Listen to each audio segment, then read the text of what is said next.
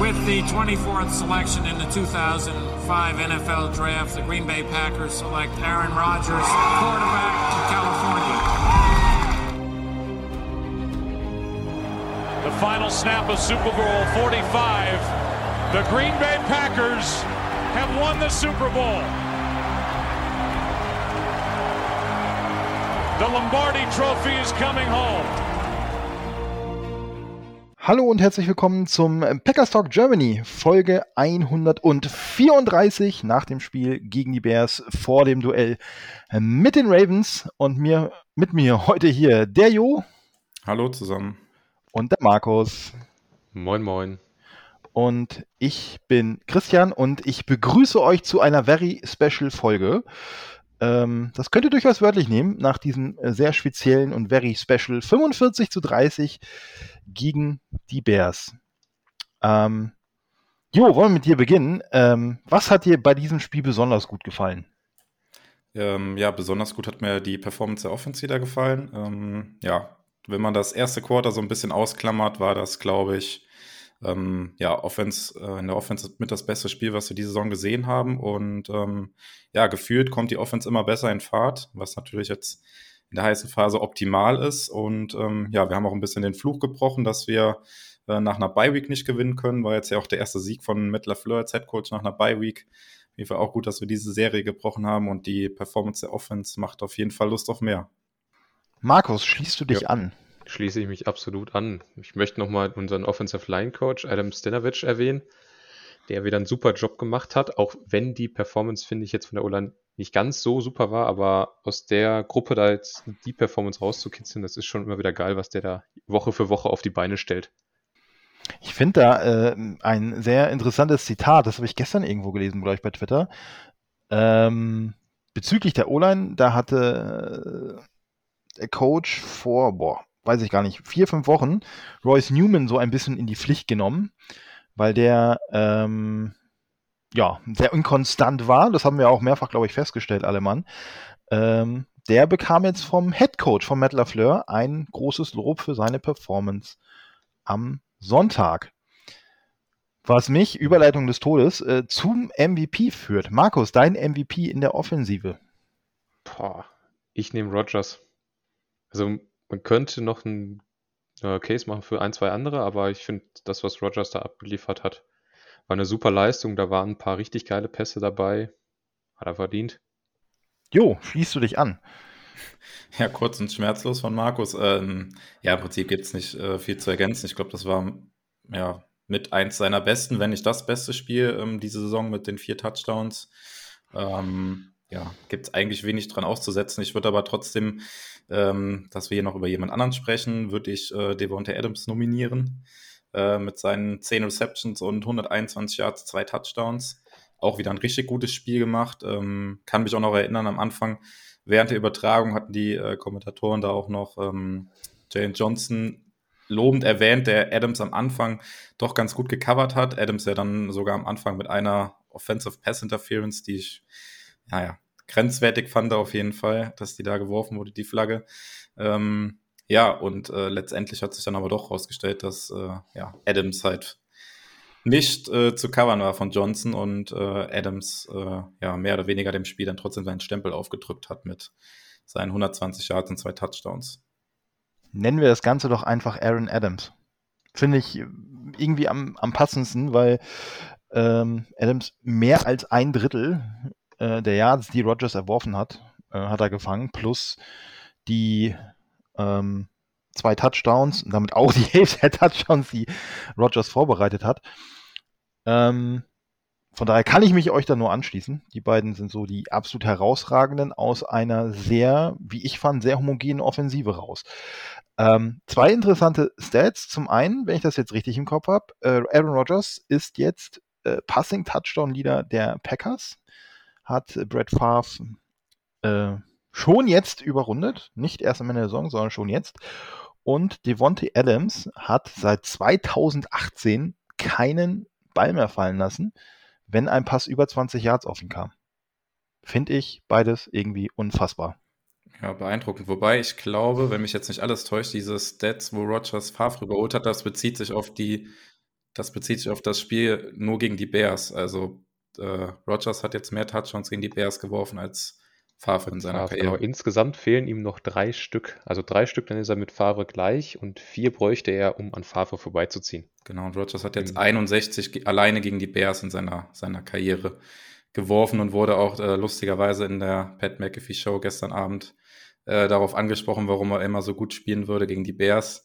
Hatte da so keine richtige Antwort drauf. Er meinte nur irgendwie, dass er gegen andere Teams ja auch immer gut spielen würde, aber gegen die Bears spielt man ja zweimal im Jahr und gegen die spielt er halt besonders gerne.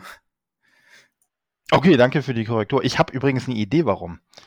Wisst ihr, ihr wisst doch, was Robert Quinn und wie heißt der andere Edge, der dann Sack im ersten Viertel gemacht hat?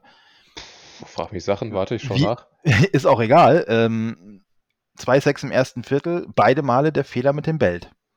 Ja. Und Robert Quinn, und Robert Quinn muss man sagen, ist es zumindest in dieser Saison schon das zweite Mal, dass er es nicht lernt. Ja. Ja, da war das Spiel eigentlich entschieden, ne? Auch wenn die Packers, glaube ich, zu dem Zeitpunkt hinten lagen, das Spiel war entschieden dann. Und, es, war, und, und es war klar, da kommt eine MVP-Performance. Genau, also wegen mir können das gerne die Defensive-Spieler der, der gegnerischen Mannschaft jedes Spiel machen, wenn danach die Offense so zündet.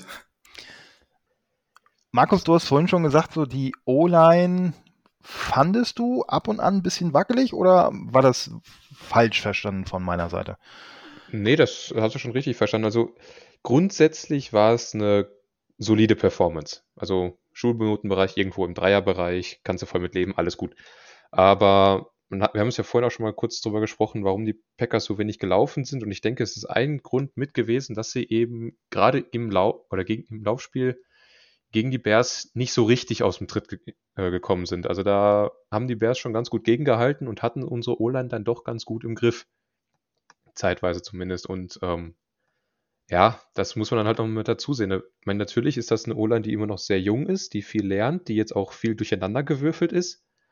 Ähm, wie gesagt, deswegen nochmal das Lob auch an Stanovic, dass der das immer wieder so auf die Beine stellt, aber war eben nicht ganz rund im Laufspiel. Und auch im, im, äh, beim Passblocking hat es ja doch durchaus das eine oder andere Mal bei Rogers eingeschlagen. Insbesondere über links.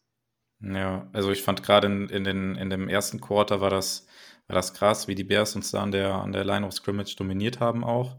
Wurde dann aber im Laufe des Spiels auch besser, fand ich. Und ähm, ja, man muss natürlich auch die Umstände mit erwähnen. Ne? Also wer da jetzt äh, unser dritter Left Tackle mit Josh äh, Nischman und ähm, ja, Billy Turner, der ja dann früh im zweiten Quarter auch verletzt raus ist, ähm, wo jetzt noch nicht so ganz klar ist, wie lange er jetzt verletzt ist. Das ist natürlich auch eine bittere Verletzung. Ähm, und Dennis Kelly hat ja in der Preseason nicht so einen guten Eindruck hinterlassen, sagen wir mal. Hat es aber dann äh, ganz ordentlich gemacht. Und ja, wenn man die Umstände mit einbezieht, also wer da jetzt momentan spielt, dann äh, ja, finde ich das auch ein bisschen besser als die von dir beschriebene Leistung, Markus, mit einer 3. Dann würde ich da auch äh, schulnotenmäßig eine 2 vergeben, wenn man die Umstände mit einbezieht. Ähm, ja, das war auf jeden Fall okay. Und ja, ich glaube, wir können die Daumen drücken oder müssen die Daumen drücken, dass wir da zumindest David Bakhtiari kurzfristig zurückbekommen und vielleicht dann gegen Ende der Saison oder Anfang Playoffs nochmal unseren Rookie Center Myers. Aber. Ähm, was mal so auf dem Bauch heraus, was meint ihr bei Turner? Ich meine, wir sind alle keine Ärzte und wir haben bisher auch noch relativ wenig Info. Also so wie es ausgesehen hat. Was befürchtet also ihr? Also es sah scheiße aus, aber er ist ja relativ selbstständig vom Feld gegangen. Ähm, man hat ja auch gesehen, wie er dann den Helm runtergenommen hat und voll auf den Boden geknallt hat. Also war, glaube ich, richtig gefrustet. Ähm, ja, ich hoffe tatsächlich, dass es irgendwie sowas ist wie bei Jones, dass sich das letztendlich nicht ganz so schlimm rausstellt. Und ähm, ja, vielleicht, wenn ihr den Podcast hört, wisst ihr da schon mehr. Also wir nehmen jetzt am Mittwochabend auf. Jetzt auch keine weiteren Infos. Bisher ist er noch nicht auf IR gegangen und das ist, glaube ich, auch so ein Indiz, was man jetzt die Woche beobachten kann. Wenn er natürlich nicht auf IR geht, dann wäre das natürlich äh, sehr positiv, weil dann die Packers ja auch selbst davon ausgehen würden, dass er in den nächsten drei Wochen zurückkommen kann. Und ich hoffe, dass er spätestens vielleicht dann zu den Playoffs, vielleicht Woche 18 oder sowas wieder fit sein könnte. Ja, sehe ich ähnlich. Also ich habe ja bei, bei Gary schon äh, brutal daneben gelegen. Ähm, bei Jones haben ja auch alle vermutet, auch aufgrund der Reaktion von Aaron Jones, dass da die Saison beendet ist. Beide sind schnell wiedergekommen. Ähm, ja, weiß ich nicht, hoffen wir das Beste, weil äh, vier Starter zu ersetzen, puh, auch wenn es vielleicht nur, nur in Anführungszeichen für zwei oder drei Wochen ist. Ja, Und äh, ich möchte, auch wenn er am Sonntag ganz solide gespielt hat, aber ich möchte nicht ähm, bis zum Ende der Saison mit Kelly auf Right Tackle spielen. Also, hm, weiß ich nicht. Deswegen hoffe ich, dass es bei Turner einfach ja in ein oder zwei Wochen gegessen ist. Weil ich habe nämlich hier einen Tweet vom äh, Beatwriter von ESPN, Rob Demowski. Originalzitat: Die Verletzung sieht nicht so aus, als wäre sie Season Ending. Also es gibt auch noch keinen Zeitplan, wann er zurückkommt, aber die Chance besteht, dass er diese Saison zurückkommt. Er geht auch nicht näher darauf ein, was es für eine Verletzung ist, wie schwer sie ist. Da werden wohl noch Tests gemacht, aber Stand jetzt gerade aktuell nicht Season Ending. Ja, ich glaube, wenn man das vergleicht mit dem, was man auch zu Cobb gehört hat, also bei Cobb war das ja auf jeden Fall auch, dass Matt LaFleur sich da direkt äh, geäußert hat und hat gesagt, hier äh, signifikante Verletzung und fällt länger aus und so weiter. Das hat man bei Turner mhm. jetzt ja nicht gehört. Von daher kann man schon vielleicht vorsichtig optimistisch sein, dass es nicht ganz so lange ist, weil, äh, wie Christian gesagt hat, also den Rest der Saison jetzt mit Kelly, boah, weiß ich nicht, ob das so, so doll ist. Und ähm, mal davon abgesehen, ähm, ja, Kelly als Backup zu haben, ist schön und gut, aber wenn der Backup spielen muss und der Backup sich dann verletzen sollte wegen irgendwas, ich meine, in der O-Line geht das so schnell, wir haben das gesehen, wenn da einer blöd irgendwie hinten in deinen Fuß reinfällt oder sowas, ja, keine Ahnung, wer jetzt unser dritter Right Tackle wäre, aber den würde ich dann ungern sehen wollen. Ganz ehrlich, ich muss gerade mal nachschauen, ob wir überhaupt noch einen dritten Tackle im Kader haben. Also, da wird es, glaube ich, langsam echt dünn. Ich glaube, der nächste ist erst wieder im Practice Squad. Wenn ich das mal kurz nachschauen kann. Warte, warte. Äh, ja, der nächste ist erst wieder im Practice Squad. Da müssten wir irgendwie mit Ben Braden versuchen, da irgendwas aufzustellen, weil das ist aktuell noch der einzige gesunde O-Liner, den wir noch im Kader haben, neben Jake Hansen. Und Jake Hansen möchte ich bitte nicht auf Tackle sehen. Unter keinen Umständen. Und ansonsten, ähm, was macht nochmal dieser Free Agent Tackle, den wir, den wir die Jahre davor immer geholt haben? Wie heißt er noch?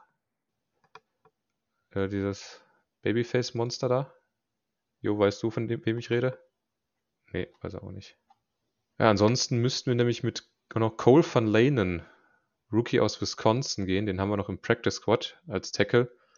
Oder John Dietzen, ebenfalls ein Rookie aus Wisconsin.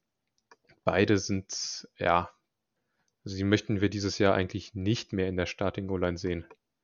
Vielleicht in zwei Jahren mal schauen, aber wird Boah, dann auf jeden Fall eng.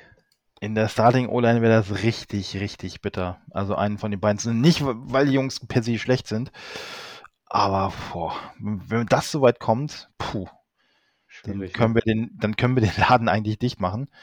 Ähm, tatsächlich sehe ich gerade irgendwie keinen mehr, den wir da noch haben. Oder übersehe ich jetzt irgendwen?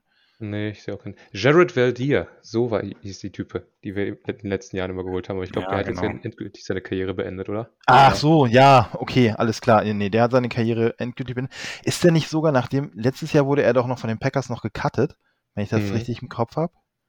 nee, der, der, wurde nicht verlängert, dann ist er zu einem anderen Team gegangen, da ist er dann von den Colts, glaube ich, auch wieder gecuttet worden und ist dann nochmal zu den Packers gekommen.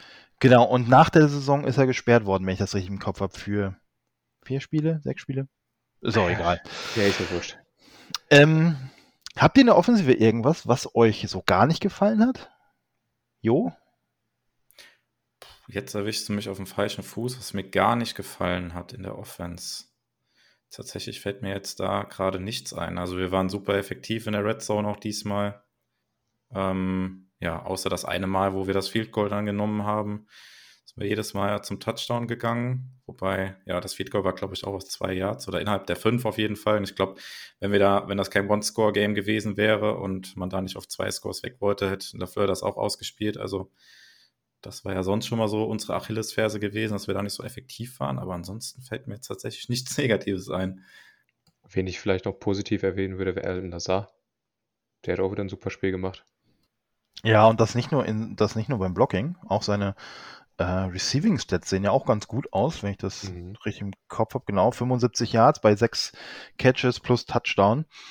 Ähm, und ein paar schwierige Dinger dabei gehabt, die er gefangen hat. Also und wen ich, wen ich ja seit heute unglaublich feiere, nachdem ich, das habe ich aber heute erst bei Twitter gesehen, der Blog war mir gar nicht aufgefallen, Josiah De Guara, ähm, habe ich schon am Montag in der Review ähm, erwähnt, positiv erwähnt. Drei Catches, alle deutlich über den 10 Yards, 44 Yards insgesamt. Und ähm, äh, ein Block. Wer das bei uns im Discord habe ich den gepostet. Da nagelt er den Rusher weg. Das ist unfassbar. Ähm, das ist so ähnlich, ist so ähnlich wie ähm, das Tackle von Barnes in Kansas City, wo er den Running Back wegräumt. Nur halt in diesem Fall genau umgekehrt. Der Hybrid Fullback, so will ich ihn mal nennen, nagelt ihn da weg. Wer mir nicht gefallen hat, das lag nicht nur an ihm, das lag auch teilweise ähm, an, seinem, an seiner Einbindung ins Spiel, war äh, Marquez Valdez Scantling, MVS. Also das war irgendwie gar nichts. Ja, da war ein Catch bei, der auch wichtig war zum First Down. Ich glaube bei Dritter und Vier oder so, wo ihn Rodgers da auf rechts außen noch gefunden hat. Aber ansonsten fand ich das schwach. Ja, es war auch nicht so sein Spiel gewesen von den Playcalls her vielleicht, weil die Packers sehr wenig auch tief gegangen sind. Hauptsächlich kurz, lange Drives gespielt haben, viele kurze Pässe, da war er irgendwie nicht so richtig eingebunden. Ja, das stimmt. Hast du recht. Gut, äh, Offensive, Haken hinter, nehmen wir die Leistung mit in die nächsten Wochen.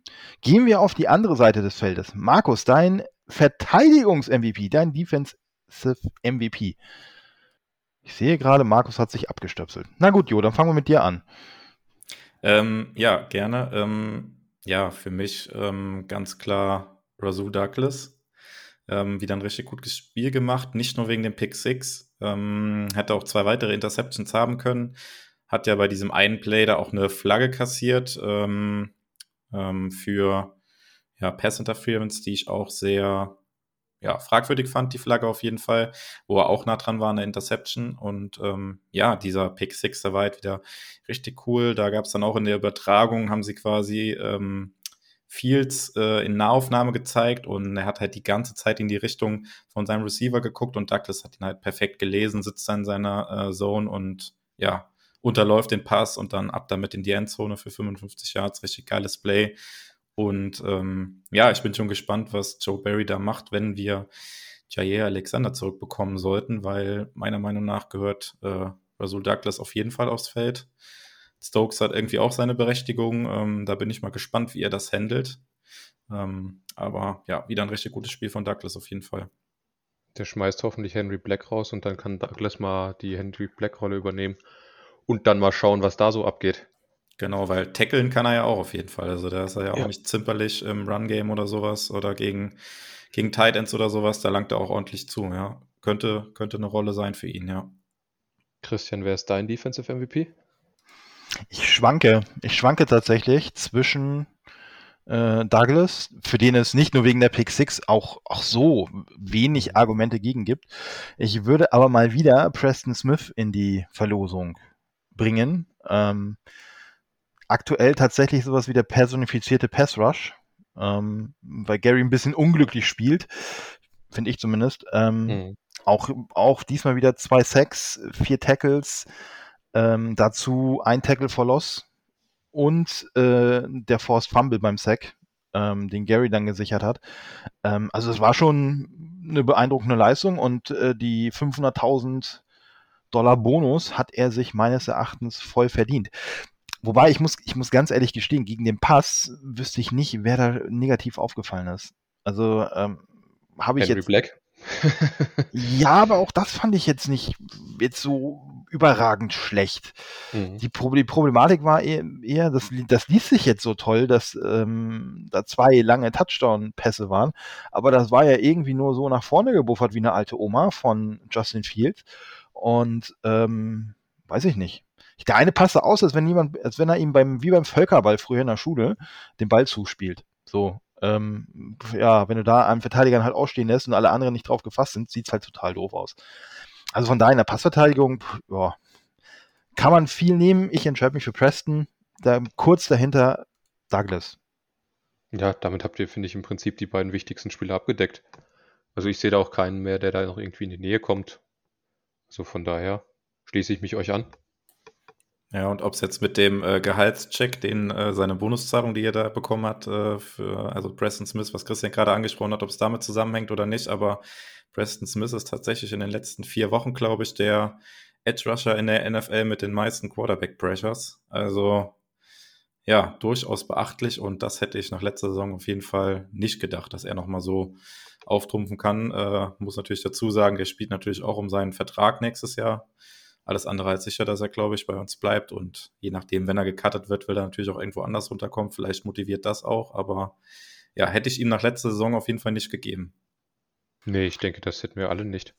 Also ich stimme dir da voll und ganz zu. Also ich weiß nicht, was es jetzt letztendlich ist, was ihn da motiviert. Ich glaube, es ist auch eher, dass er inzwischen ähm, einfach Vollgas geben muss, weil er vielleicht auch weiß, dass äh, sein Vertrag ausläuft. Plus, es ist halt noch jetzt mal die Chance, so letzter Ritt, das Thema haben wir oft genug schon durchgeritten, dass ähm, er einfach merkt, dass je mehr er Gas gibt, desto näher kommt er halt im Ring. Den, der fehlt ihm ja auch noch. Ja, und ähm, ich glaube, Preston Smith, den hat ja auch, glaube ich, ligaweit keiner auf der Falle gehabt. Wenn ich überlege, falls ihr euch erinnert, ähm, im letzten Jahr, ähm, wo die Frage war, wen man wohl cutten könnte und äh, entlassen könnte, äh, hatte Roman Motzkus ja auch als erstes auf Preston Smith getippt, wenn ich das noch so richtig im Kopf habe. Also von daher, ja, ähm, er hat wahrscheinlich die richtige Ansage gekriegt. Vielleicht kommt ihm auch ähm, das etwas veränderte System von Barry entgegen, weiß man nicht. Ähm, aber ich finde ihn die ganze Saison schon gut. Und was, was man auch dazu sagen muss, er spielt auch gegen den Lauf nicht überragend. Also es gibt mit Sicherheit wesentlich bessere Laufverteidiger in der Liga. Ähm, aber durchaus auch auf einem anderen Level als im letzten Jahr. Und das ist, ähm, finde ich, eine deutliche Steigerung. Und ich bin gespannt, was im nächsten Sommer passiert. Ob ähm, die Packers ihn nicht doch loswerden wollen oder ob er doch nochmal eine Chance kriegt. Surprise, surprise. Ich bin vor allen Dingen gespannt, was passiert, wenn wir den vermeintlich besten Pass-Rusher der Packers noch zurückbekommen diese Saison. Also da bin ich auch mega gespannt drauf. Ähm, ja, wie Barry das dann in seine Defense einbaut. Ähm, ja, ob wir die drei dann auch zusammen auf dem Feld sehen werden, also Gary Preston und äh, sie. Ähm, ja, bin ich mal gespannt und ja, hoffentlich kommt Darius Smith noch zurück und wir sehen das auch, aber da habe ich auch mega Bock drauf. Jetzt ist halt die Frage, ist er noch der beste Pass-Rusher? Ja, genau, das, das, ist, das ist so ein bisschen äh, die Frage, ja. Hat natürlich jetzt lange auch nicht gespielt und mit dem Rücken weiß man nicht so genau, aber ähm, ich sag mal, besser als äh, Jonathan Garvin ist er wahrscheinlich auf jeden Fall noch. Mhm. Hallo, mehr Liebe für Jonathan Garvin bitte, ja? Also, ja, also in dem, kann, Spiel, kann ich, in dem Spiel hat er sich aber nicht gerade verdient. Also, ja, das, das, muss ich, das muss ich gestehen, das, das stimmt allerdings. Aber ja, äh, gebe ich euch beiden recht. Also ich bin sehr gespannt, ich würde das auch gerne sehen, ähm, dieses Trio wieder da im Pass Rush drin. Und äh, ich habe aber auch meine Zweifel, muss ich gestehen. Aber vielleicht ist, ist es im besten Fall tatsächlich so, dass er vielleicht ein Spiel so ein bisschen rusty ist, wo er den Rost abschütteln muss. Ähm, und danach läuft es. Wäre auch nicht verkehrt. So in Woche 17 gegen die Lions. Ähm, 18.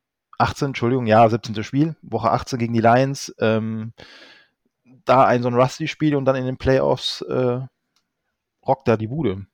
Fände ich gar nicht so verkehrt. Ja, geil, ja. Apropos, äh, wie hat euch die Laufverteidigung gefallen? Hä? Hä? Nicht so geil. Also du hast es vorhin schon anklingen lassen, unsere Edges gegen die Läufer außen haben, fand ich, relativ unglücklich ausgesehen. Ich denke, das ist die treffendste Formulierung. Äh, in der Mitte drin, ja, Kenny Clark macht seinen Job, aber das ist halt das Problem, wenn die da drumherum halt nicht ihren Job machen, dann funktioniert das halt auch nicht. Ähm, klar, die Bears sind jetzt nicht so viel gelaufen und tatsächlich auch für relativ wenig Raumgewinn, außer Justin Fields. Aber ja, die D-Line gefällt mir da immer noch nicht so ganz. Dean Lowry sah gegen den Pass ganz gut aus, gegen den Lauf, aber immer wieder unglücklich. Und hätten wir dahinter nicht den Staubsauger Campbell, ähm, wäre es, glaube ich, einige oder andere Mal richtig bitter geworden. Ja, also ich sehe es ähnlich wie Markus, wobei ähm, die Bears hatten ja durchaus auch, also oder haben immer noch ein ganz gutes Laufspiel eigentlich mit Montgomery. Und ähm, ja, ich sag mal so, wir haben das Laufspiel jetzt nicht komplett im Keim erstickt, aber ähm, da war jetzt äh, so wenig explosive Runs halt wirklich dabei, die dann wirklich für, keine Ahnung, sieben, acht Yards gehen oder sowas, sondern ähm, das ist, zieht sich eigentlich auch schon so durch die Saison so durch, dass ähm, die Defense es schafft, ähm, ähm, dass sich die gegnerische Offenses das äh, mit dem Laufspiel so ein bisschen mehr arbeiten müssen. Also hier mal drei Yards, da mal zwei Yards, dann mal vier Yards. Und ja, letztes Jahr hatte ich das Gefühl, auch die Jahre davor, dass das häufiger war, dass die Running Backs halt äh, sehr konstant irgendwie sieben, acht Yards oder sowas erzielen konnten. Und ja, wenn man die 74 Yards von Justin Fields äh, rausnimmt, die er gescrambled hat, dann ja, haben wir auch am Boden äh, knapp nur äh, 60 Yards zugelassen. Das ist okay. Wobei man dazu sagen muss, dass die Bears halt auch nur 14 Mal wirklich gelaufen sind. Also es ist ja noch weniger, als wir gelaufen sind. Und ähm, wenn ich glaube, wenn die öfter gelaufen wären, werden die Statistiken sogar ein bisschen besser aussehen. Aber haben sie sich nicht getraut, weil die Offense von uns so gut war. Oder sie konnten es auch in der zweiten Halbzeit gar nicht mehr. Das kommt ja auch noch hinzu. Ähm, ja, ich, wie gesagt, mir hat sie am, am Sonntag nicht gefallen. Ähm, ich kann aber auch noch nicht mal so genau sagen, warum. Jo hat schon recht. Nimm, nimm die 74 Yards von Fields raus aus den 137, dann ist das eigentlich ganz in Ordnung. Mhm. Ähm, aber vielleicht ist es auch so der Eindruck, mach mal, ich bleib dabei, die beiden Passing-Touchdowns waren keine Pässe. Entschuldigung. Also das, das waren Übergaben und die laufen da einmal für 45, glaube ich, oder irgendwie und einmal knapp über 50. Ja, 46 waren es, ja. Genau, einmal 46, einmal 54 in die Endzone. Da habe ich eben beim ersten Blick auf die Statistiken gedacht, was, Justin Fields kann werfen? Und dann habe ich die Highlights gesehen und dachte so, okay, er kann es nicht. Ähm, also von daher, das trübt auch so meinen Eindruck, weil ähm, ja, natürlich ist es ein Passing-Touchdown. Ja, okay, der, der Ball geht vorwärts. Aber letztendlich ist es irgendwie die Laufverteidigung, die da besser, besser aufpassen muss. Und äh, dann nehme ich auch die Linebacker in die Pflicht. Also ich fand, äh, Chris Barnes hat mir gar nicht gefallen. Und ähm, auf der anderen Seite, klar, Campbell hat die Löcher gestopft, die er, die Barnes vielleicht so ein bisschen offen gelassen hat, die auch ein äh, Tyler Lancaster in meinen Augen offen gelassen hat. Ähm, aber das war insgesamt nicht das Gelbe vom Mai. Übrigens, äh, Campbell, 16 Tackles. Eigentlich auch eine unfassbare Statistik. Eigentlich ja, aber das ist halt auch wieder, weil wir es nicht gewöhnt sind. Das hat er letztes Jahr bei den Cardinals, hat er, glaube ich, fast nur solche Spiele rausgehauen. Also es ist tatsächlich für ihn nicht so ungewöhnlich. Ja, äh, bin ich aber seit Blake Martinez nicht mehr gewöhnt. Das ist halt das Problem. Ja. Ähm, habt ihr noch was zu Defense? Hm, könnte Stokes nochmal leicht lobend erwähnen, der hat wieder ein super Spiel gemacht. Dann, ähm, dann möchte ich das aufgreifen, was Jo gerade gesagt hat. Was machen wir jetzt, wenn Jair Alexander wiederkommt? Der startet und Stokes steht auf der anderen Seite. Und Douglas muss dann halt schauen, wo wir ihn rein platzieren. Wie gesagt, ich würde es mal äh, als Ersatz für Henry Black versuchen. Schlechter kann es nicht werden. Ansonsten muss Douglas halt wieder auf irgendwelche äh, Dime-Pakete oder so hoffen. Oder irgendwelche Nickel-Pakete, wenn King verletzt ist. Oder ja, gut. Ja, wer ja noch mehr genau. Snaps als Black hat äh, momentan, ist ja äh, Chandon Sullivan. Der hatte, glaube ich, gegen die Bears auch wieder ähm, über 90% Defensive Snaps. Also ähm, ja, der ist meiner Meinung nach dann wenn Jair zurück ist, äh, mit Abstand der schlechteste Corner dann von denen. Und ähm, auch wenn er Slot-Corner ist, muss es da irgendwie eine Möglichkeit geben, dass man halt äh, Jair, Stokes und Douglas irgendwie aufs Feld bekommt. Und wer dann von den drei Slots spielen soll, schwierig. Ich könnte mir vorstellen, dass tatsächlich Jair Alexander auch ins Slot gehen könnte. Wobei ähm, ich da jetzt halt in dieser Verletzungsgeschichte, die er jetzt halt aus der Saison mitbringt, mit dieser Schulterverletzung, sehe ich das schon wieder ein bisschen kritisch, ähm, weil ja, in der Mitte des Feldes musst du halt auch öfters dann mal zu lang, wenn es gegen den Run geht oder sowas. Da wäre dann vielleicht doch Douglas besser. Ähm, allerdings ist Douglas ja auch so mehr der wirklich klassische Zone Corner, den du dann vielleicht eher außen stehen haben willst und in der Mitte eher einen, der dann auch mal in Man-Coverage jemanden nehmen kann. Also auf jeden Fall sehr, sehr, eine sehr, sehr schwierige Entscheidung, wie man, wie man das handelt.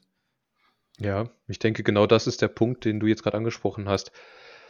Er passt nicht vom Spielertyp her in den Slot rein. Sonst hätte man das wahrscheinlich am Anfang der Saison schon mal probiert. Aber es ist auch genau der Grund wahrscheinlich, weswegen er bei den Raiders und bei den Cardinals im Practice Squad äh, nur gelandet ist, weil die einfach bessere Outside Corner hatten als ihn. Und ähm, auch im Slot ich befürchte fast, das funktioniert nicht, aber ja. Muss man das, schauen. Das Problem, was ich auch sehe, ähm, Chandon Sullivan gibt im Moment seit dem Kansas City-Spiel, also wo er, wobei ich Kansas City so ein bisschen unglücklich fand insgesamt von ihm, ähm, gibt er für mich auch wenig Anlass, irgendwas zu tauschen. Sullivan ist jetzt nicht so überragend wie Douglas, ist auch nicht so gut wie Stokes. Ähm, aber äh, durchaus solide, was er da zusammenspielt. Wie wäre es denn, wenn man Stokes in den, Slot, in den Slot zieht? Nein. Nee, sehe ich auch nicht. Gut, alles klar, einhellige Meinung, ich halte die Klappe. Aber es ist auf jeden Fall ja ein Luxusproblem, was wir dann hätten. Und ich glaube, äh, wenn das wirklich so kommen sollte, dass äh, Jair wieder fit ist und da spielen sollte, egal wie, er wird auf jeden Fall auf dem Feld stehen. Und das ist ja im Prinzip ein Luxusproblem. Also ich wäre sehr froh, wenn wir uns darüber in einer der nächsten Folgen nochmal unterhalten müssten, sagen wir es mal so. Wäre es vielleicht auch insofern ein Luxusproblem, weil man ähm, Jair, um so ein bisschen reinzukommen, so eine limitierte Anzahl an Snaps geben kann? Ja, auf jeden Fall, klar. Das ist natürlich auch auf jeden Fall eine Option, äh, dass er da nicht direkt wieder 100% äh, alles geben muss und man da natürlich auch eine Rotation irgendwie ein bisschen spielen kann, klar. Gut, jetzt kommt wahrscheinlich das, worauf ihr euch schon die ganze Zeit gefreut habt. Äh, Offense gut, äh, sehr gut, Defense gut. Kommen wir zum Speziellen, zum Special in dieser Special-Folge, zu den Special Teams. Ich muss es ganz ehrlich so sagen und damit will ich einleiten und dann überlasse ich euch das Wort. Ich weiß nicht mehr, was wir noch machen sollen. Also jetzt hat das Kicking ja ganz gut funktioniert. Der einzige Kickversuch war drin. Die, die ähm, Extrapunkte waren fand ich, relativ sicher verwandelt. Es war auch nirgendwo irgendwo mal knapp der Blocker noch dran. Ähm, die Punts von Cory Bochorquez waren bis auf, äh, ja, waren zwar statistisch irgendwie nicht so dolle, aber so wirklich schlecht fand ich eigentlich nur einen, der so ein bisschen wirklich weit nach außen getragen wurde und irgendwie, glaube ich, an der Höhe der 25 runtergekommen ist bei den Bears. Aber der Rest war eine Vollkatastrophe. Habt ihr irgendwas gesehen, was euch da positiv gestimmt hat? Äh, nö, überhaupt nicht. Und keine Ahnung. Also im Nachhinein kann man ja nur drüber lachen fast, weil das war ja wirklich, also ich gucke jetzt auch schon länger Football und auch andere Spieler, nicht nur die Packers, aber so ein schlechtes Special Team habe ich, glaube ich, auch noch nie gesehen. Das war ja wirklich katastrophal und eigentlich hat es wirklich nur gefehlt. Äh, du hast es gesagt, Crosby war ja diesmal perfekt gewesen, dass er da noch ein Ding daneben gesemmelt hat. Gott sei Dank war das jetzt in diesem Spiel da mal nicht der Fall gewesen, aber der Rest, da war ja wirklich Katastrophe gewesen. Ähm, ja, ich glaube, wir hatten in der ersten Halbzeit hatten wir über 200 Yards äh, durch äh, Special Teams bekommen und das ist natürlich eine Katastrophe und weiß gar nicht, wo man da anfangen und aufhören soll, weil da, da war ja so viel schlecht dabei. Punt äh, Coverage war schlecht, Kickoff Coverage war auch schlecht, wo man dann auch wieder äh, Mason Crosby so ein bisschen äh, kritisieren muss, weil er schafft es halt einfach auch nicht, den, den Ball beim Kickoff konstant zum Touchback zu kicken, weil da, damit fängt es ja eigentlich an. Ne? Wenn er das Ding hinten aus der Endzone rauskickt, dann hat das gegnerische Team überhaupt keine Chance, den Ball zu returnen, aber der kommt halt jedes Mal konstant genau an der Goal-Line runtergeführt und kein Team ähm, ja, kniet das Ding dann halt ab, ne? Weil es weiß ja jeder, wie scheiße wir da sind bei den Special Teams und natürlich läuft dann jeder den Ball da raus. Ist ja logisch. Das würde ich, äh, also wenn ich da Special Teams Coach von einem anderen Team wäre, würde ich auch sagen, äh, kniet auf keinen Fall den Ball ab, lauft den jedes Mal raus, weil schlechter als bis zu 25 ist das eigentlich nie. Und ja, jetzt äh, darf Markus gerne weitermachen. Ja, ich überlege gerade, was ich noch sagen weil im Prinzip habt ihr wirklich alles gesagt. Also ich stehe auch wirklich ratlos da. Ich habe keine Ahnung, was die da noch machen wollen. Also ich habe auch, kann auch nicht sagen, das wird noch besser. Also gefühl, gefühlt wird es ja jede Woche schlechter eher. Und jetzt sind wir jetzt schon bei Woche 14 und man sieht ja keinerlei Verbesserung. Bei Amari Rogers sieht man keine Verbesserung, bei den Coverage-Teams sieht man keine Verbesserung. Crosby ist nicht mehr, mehr in der Lage, den Ball, wenn überhaupt, noch an die Endzone zu kicken. Deswegen auch Field Goals war gut, aber Kickoffs, meine Fresse, war der da scheiße. Und ganz ehrlich, stell Bochorkes dahin. Schlechter kann er es nicht machen. Hm. Aber eine andere Lösung fällt mir aktuell nicht ein und ansonsten in der Offseason komplett den Coaching-Stuff rausschmeißen und irgendwas Externes reinholen. Eigentlich im Prinzip schon scheißegal, wen du da holst. Ja, also Holen das, das Schlimmste fand ich ja tatsächlich noch, was, was wir jetzt noch nicht besprochen haben, aber wo ich wirklich den Fernseher angeschrien habe, war, wo äh, Malik Taylor den Kickoff an der eigenen 5 irgendwie berührt und der Ball dann ins Ausgeht und wir dann mit der Offense an der 5 starten. Und der Kickoff wäre ins Ausgegangen, da hätten wir an der 40 gestartet. Das sind einfach, also ich meine, äh, wir als Zuschauer vom Fernseher kennen die Regel, dass wenn der Kickoff ins Ausgeht, die Offense an der 40 startet, da muss doch der derjenige, der da den, den Kickoff returnt, doch die Regel kennen. Lass den Scheißball ins Ausgehen und start an der 40. Also da habe ich mich wirklich massiv aufgeregt und ja, die, ja, äh, die Kirsche auf der Torte war dann äh, wirklich am Ende noch der Recovered Onside Kick. Also, wo wir eben ja. kurz äh, MWS kritisiert haben, den Ball darf er dann auch gerne, gerne fangen. Da muss es nicht nochmal spannend machen. Also, meine Fresse, das war wirklich abgrundtief schlecht. Boah, oder, oder zumindest so wegklatschen, äh, dass der Herbert den Ball da nicht aufnehmen kann. Ja, aber ähm, ich frage euch mal, oder äh, vielleicht an Christian zuerst, was, was, was denkt ihr oder was denkst du, was man jetzt noch machen kann, so jetzt in der Saison? Also wir haben ja, wir reden ja leider äh, fast jede Woche hier über die Special Teams. Meistens irgendwie über die Kicks oder sowas von Crosby, jetzt halt über die Punt- und Kickoff-Coverage. Aber was kann man da jetzt in der Saison noch machen? Also, ähm, Kicking, Punting, also Punting brauchst du nichts machen beim Panther selber, ne? Und äh, Kicking, ja, haben wir, glaube ich, leid, äh, lang und breit über diskutiert. Ähm, da musst du Crosby das Vertrauen schenken, weil du hast einen Kicker im Practice Squad und äh, wenn der es nicht schafft, ähm, Crosby zu verdrängen, ganz ernsthaft, unabhängig davon, dass Crosby Führungsspieler ist und so und lange im Verein und so weiter, ähm, dann ist das kein Qualitätssiegel. So. Jemanden von der Straße verpflichten macht da keinen Sinn. Also die beiden schon mal raus. Longsnapper, das äh, Lieblingsthema von Nick an diesem, in diesem Sinne, äh, schöne Grüße. Ähm, Weiß ich auch nicht. Keine Ahnung. Ähm, kann man, glaube ich, nicht viel machen. So. Kommen wir zu den Returnern. Gestern äh, habe ich den Tweet habe ich auch geteilt im Discord. Ähm, ein gewisser Irvin ist noch verfügbar. Gut, jetzt wird natürlich gewitzelt, äh, der darf nur im Super Bowl spielen, weil er sonst wieder kaputt ist für den Rest der Saison. Ähm, aber das wäre eine Maßnahme, weil es, egal was du ausprobiert hast, Taylor scheiße, Rogers will ich gar, also Amari Rogers will ich gar nicht drüber reden. Äh, Cobb verletzt, Kylan Hill verletzt. Also gehen dir die Optionen aus. Ja, du könntest das vielleicht nochmal probieren mit äh, EQ. Ähm, ich weiß nicht, ob sie diesen neuen, den sie gestern verpflichtet haben, Josh Malone, ob der returnen kann. Der ist aber, ja, der ist äh, Returner tatsächlich. Also er hat äh, auch schon returned am College, ist aber erstmal nur eine Practice Code Option. Ja, aber ne, das wäre. Oder vielleicht doch Winfrey, den sie ja jetzt äh, fest verpflichtet haben. Also, weiß ich nicht. Das wären so, da, das wäre noch die Position, wo ich sage, da kannst du am ehesten was machen. Alles andere, kurzfristig, könntest du mal was machen, wird aber keinen Effekt haben, weil du kannst nicht die halbe Mannschaft austauschen. Das ist das eine. Und jetzt den, den Trainer mitten in der Saison zu entlassen, pff, nee. Dann lieber, wie Markus gesagt hat, im Frühjahr im Frühsommer Tabula Rasa, den Coaching-Staff um die Special Teams raus und zwar alle und Input von außen holen und dann gucken, was du verändert was du verändern kannst. Weil an der Philosophie werden die Packers nichts ändern. Ja, ähm, sie werden keine Spieler holen, die nur für ähm, die Special Teams da sind. So, sie werden immer gucken, ob sie jemanden haben, der zumindest als Nummer 4, als Nummer 5 Receiver oder Nummer 3, Nummer 4 Running Back tauglich ist. Ja, das ist im Prinzip das Einzige auch, äh, kann ich dir vollkommen ganz zustimmen. Die müssen jetzt vielleicht auch einfach mal ein paar Wochen wirklich im Training nur diese gottverdammten Special Teams durchpauken.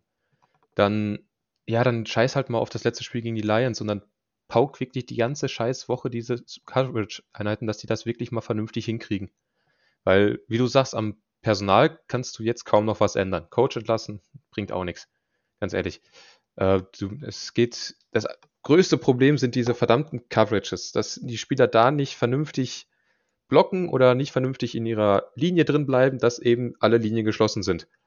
Und das geht halt meines Erachtens jetzt wirklich nur noch über Druckbetankung, Training, Training, Training. Eine andere Möglichkeit sehe ich da ehrlich gesagt nicht. Personell jetzt während der Saison keine Chance. Was haltet ihr davon, wenn man halt mehr auf äh, eigentliche Starter noch setzen würde in den Special Teams? Also beispielsweise ein äh, Campbell oder Barnes oder sowas halt reinwirft, halt Leute, die halt tackeln können. Gan, halte ich ganz wenig von, weil die Leute brauchst du irgendwann auch im Spiel. Und ich möchte nicht sehen, dass wir da einen Barnes oder einen Stokes oder so verlieren, weil, oder einen Campbell, weil die eben für so ein scheiß Special Team draufgehen. Da habe ich ehrlich gesagt noch weniger Bock drauf. Dann lebe ich lieber mit den 200 Special Team Yards, als da irgendeinen äh, wichtigen Starter zu verlieren. Ja, gegen die Bears kannst du es vielleicht noch ausgleichen mit den 200 Special Team Yards oder wie viel es am Ende waren, aber wenn das in den Playoffs kommt gegen, keine Ahnung, Cardinals, Buccaneers oder sowas, glaube ich halt, kann die Offense das auch nicht mehr rumreißen. Nee, absolut nicht. Also das könnte uns wirklich ein Spiel kosten. Ich sehe aber auch, wie Markus sagt, die Verletzungsgefahr ist viel zu groß.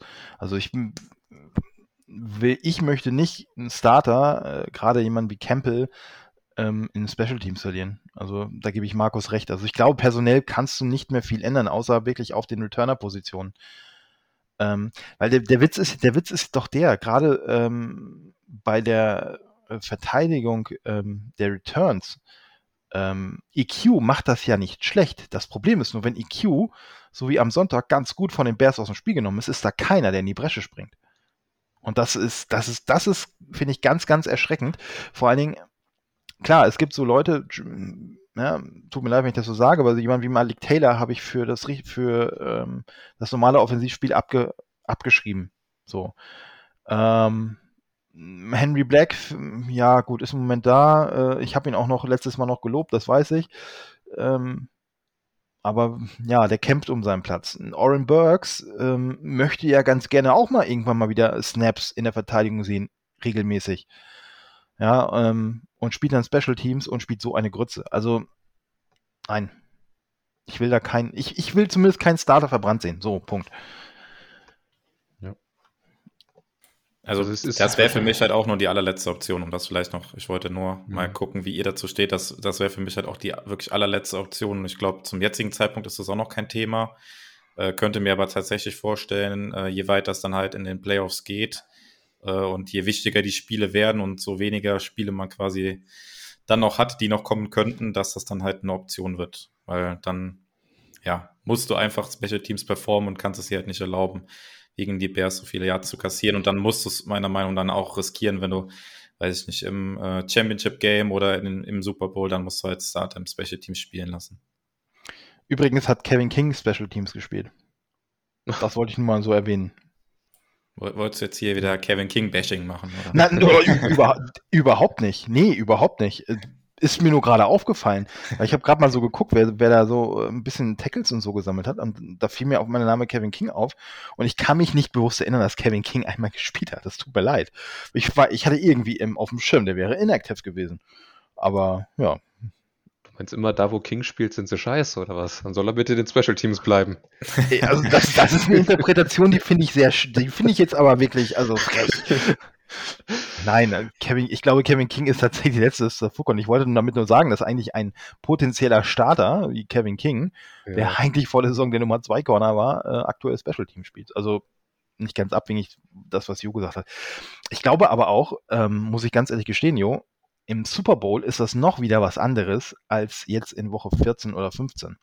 Weil ich glaube, wenn du im Super Bowl deinen Starter, gerade vielleicht so in der zweiten Halbzeit in den Special Team spielen lässt, weißt du, alles klar, danach ist die Saison vorbei. So, es ist sowieso do or die. Entweder bist du der große Sieger oder du bist der Loser, an den sich in fünf Jahren keiner mehr erinnert.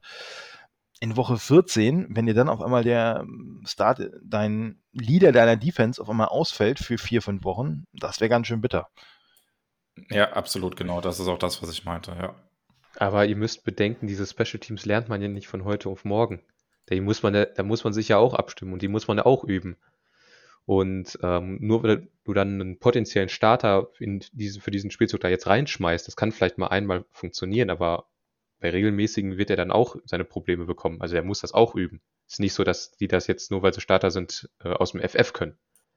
Also da wäre ich auch nochmal vorsichtig. Könnte eventuell sein, dass die dann nicht viel besser spielen. Das war auch nur, glaube ich, so, habe ich zumindest so verstanden, so die absolut mhm. letzte Option, wenn du wirklich keine Klar. andere Lösung mehr hast. Ja, es kann ja auch sein, das ist ja, das ist ja der Witz. Ich habe ja, also die Special Teams, gerade gegen den Return, habe ich ja eigentlich ganz gelobt in den letzten Wochen. Das war ja gar nicht so verkehrt. Ja, ähm, damit weiß man eigentlich auch, wie viel oder wie wenig ähm, man gewohnt ist aus den letzten Jahren. Also von daher. Ja. Ja. Mich, was mich interessieren würde in, in Sachen äh, eigene Returns, äh, soll man dann nochmal zuschlagen? Jemanden wie Irvin nochmal holen vom irgendwo von der Straße? Also wenn der sich irgendwie fit gehalten hat und da eine Option sein sollte, ähm, warum nicht? Also ja, also schlechter kann es halt nicht werden als das, was wir aktuell da rumlaufen haben. Ne? Und äh, ja, die Optionen fehlen ja teamintern irgendwie so ein bisschen, weil ähm, ja, Amari Rogers schön und gut, ähm, er hat es jetzt ein paar Mal schon verkackt. Äh, es war zwar jetzt nie wirklich spielentscheidend, aber es kann natürlich spielentscheidend sein. Und ähm, ja, du willst, auch da willst du keinen Starter hinstellen, ne? weil gerade der äh, die Panzeit fängt, ähm, der kriegt es dann meistens am, am dollsten ab, wenn da die Verteidiger angerauscht kommen. Und ganz ehrlich, ich glaube schon, wenn wir da irgendwann anfangen, einen Starter hinzustellen, Gott bewahre, dass wir da einen Devante Adams hinstellen, dann fliegen die in den Reihen. Dann nehmen die die 15 Yards oder die, den Personal Foul, die eine, einen Schuss haben sie ja sozusagen frei und dann fliegen die in den Reihen und nehmen den aus dem Spiel raus. Also. Ja, ja sehe ich genauso. Ja. ja, schieße ich mich auch an. Und vielleicht, äh, um das Ganze so ein bisschen so einen positiven Abschluss noch zu sehen, vielleicht war es jetzt das Spiel gegen die Bears. Gott sei Dank hat es ja keine negativen Auswirkungen gehabt. Wir haben trotzdem gewonnen. Vielleicht war es ja jetzt so der, der Schuss von Bug nochmal so zur richtigen Zeit. Jetzt äh, reißen sich alle nochmal am Riemen.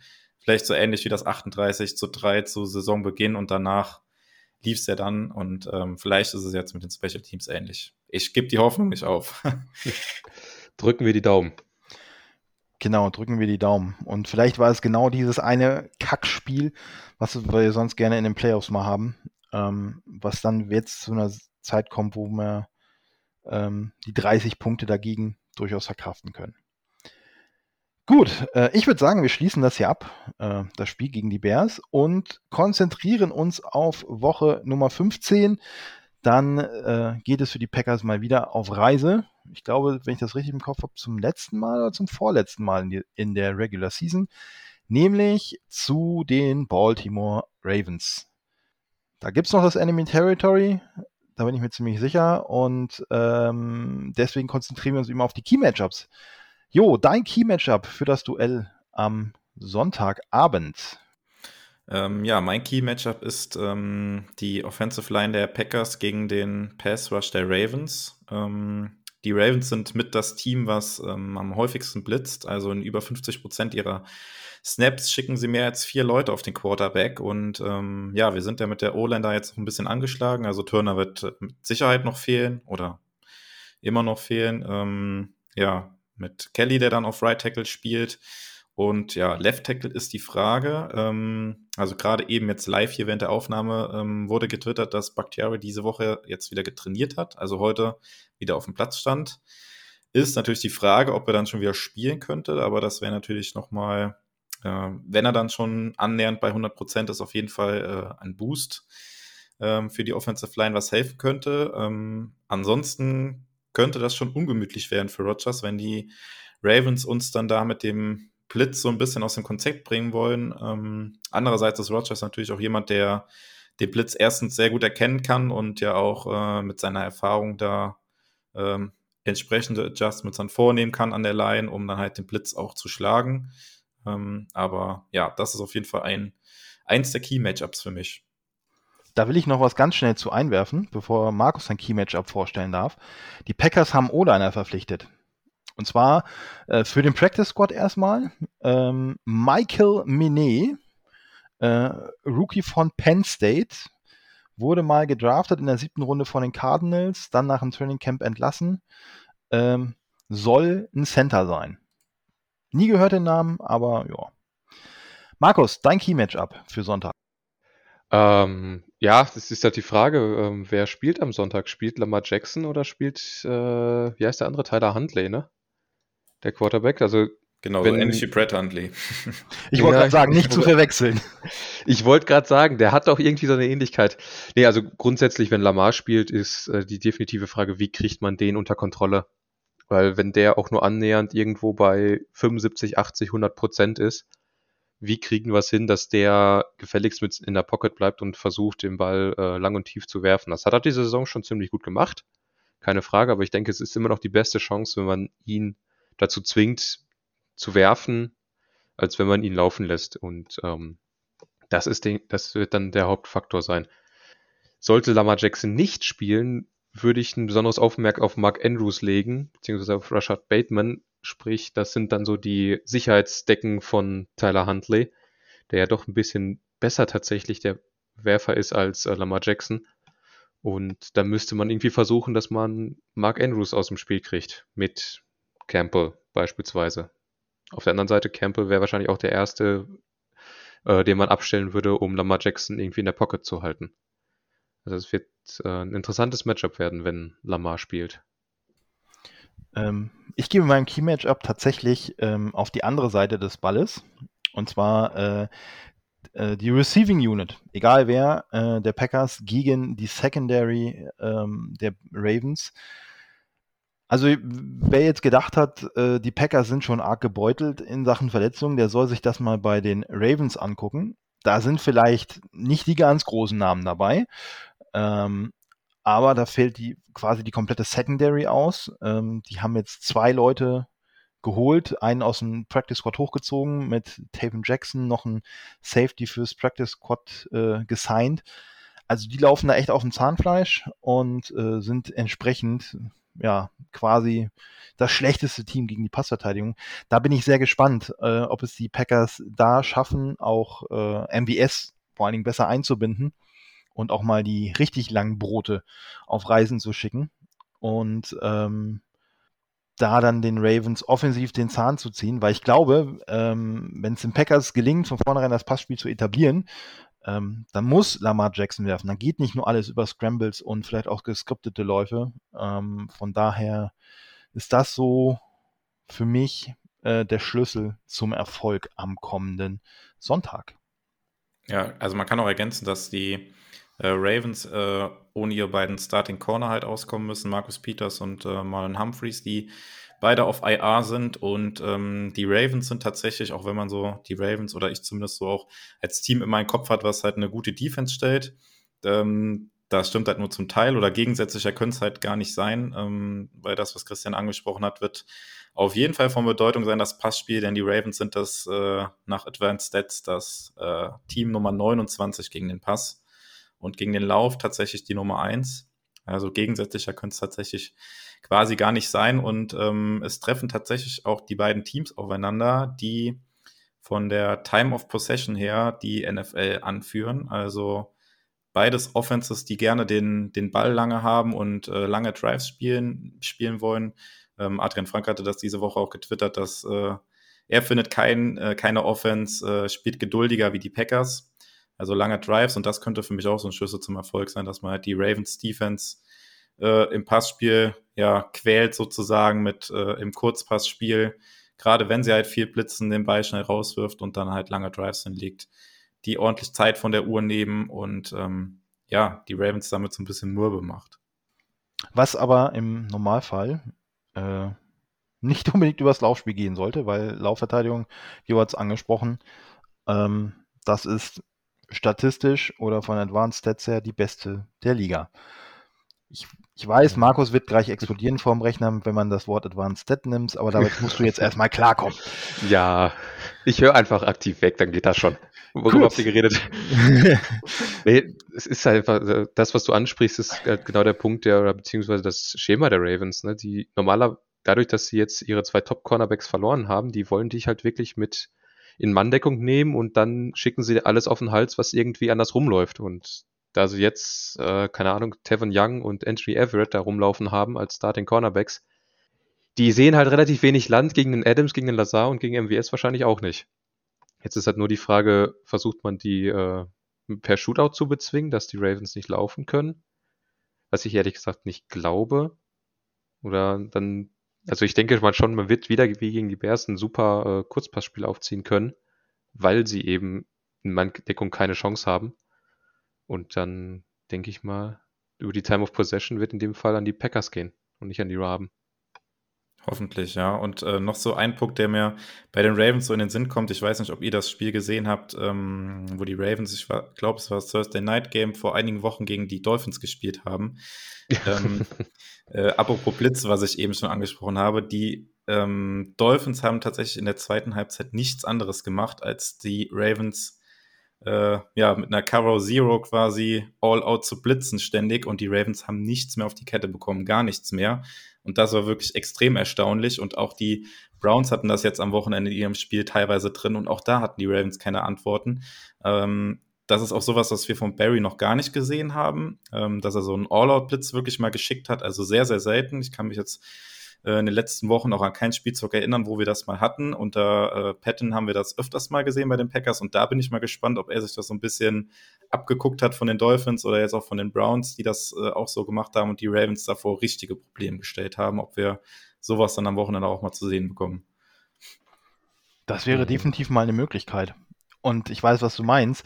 Ähm, die Ravens hatten massive Probleme gegen den Blitz. Also das hat mich so ein bisschen erinnert an unser Spiel gegen KC, nur dass bei uns halt ein Rookie-Quarterback in seinem ersten Spiel auf dem Platz stand und nicht jemand, der schon in seinem dritten oder vierten Jahr ist.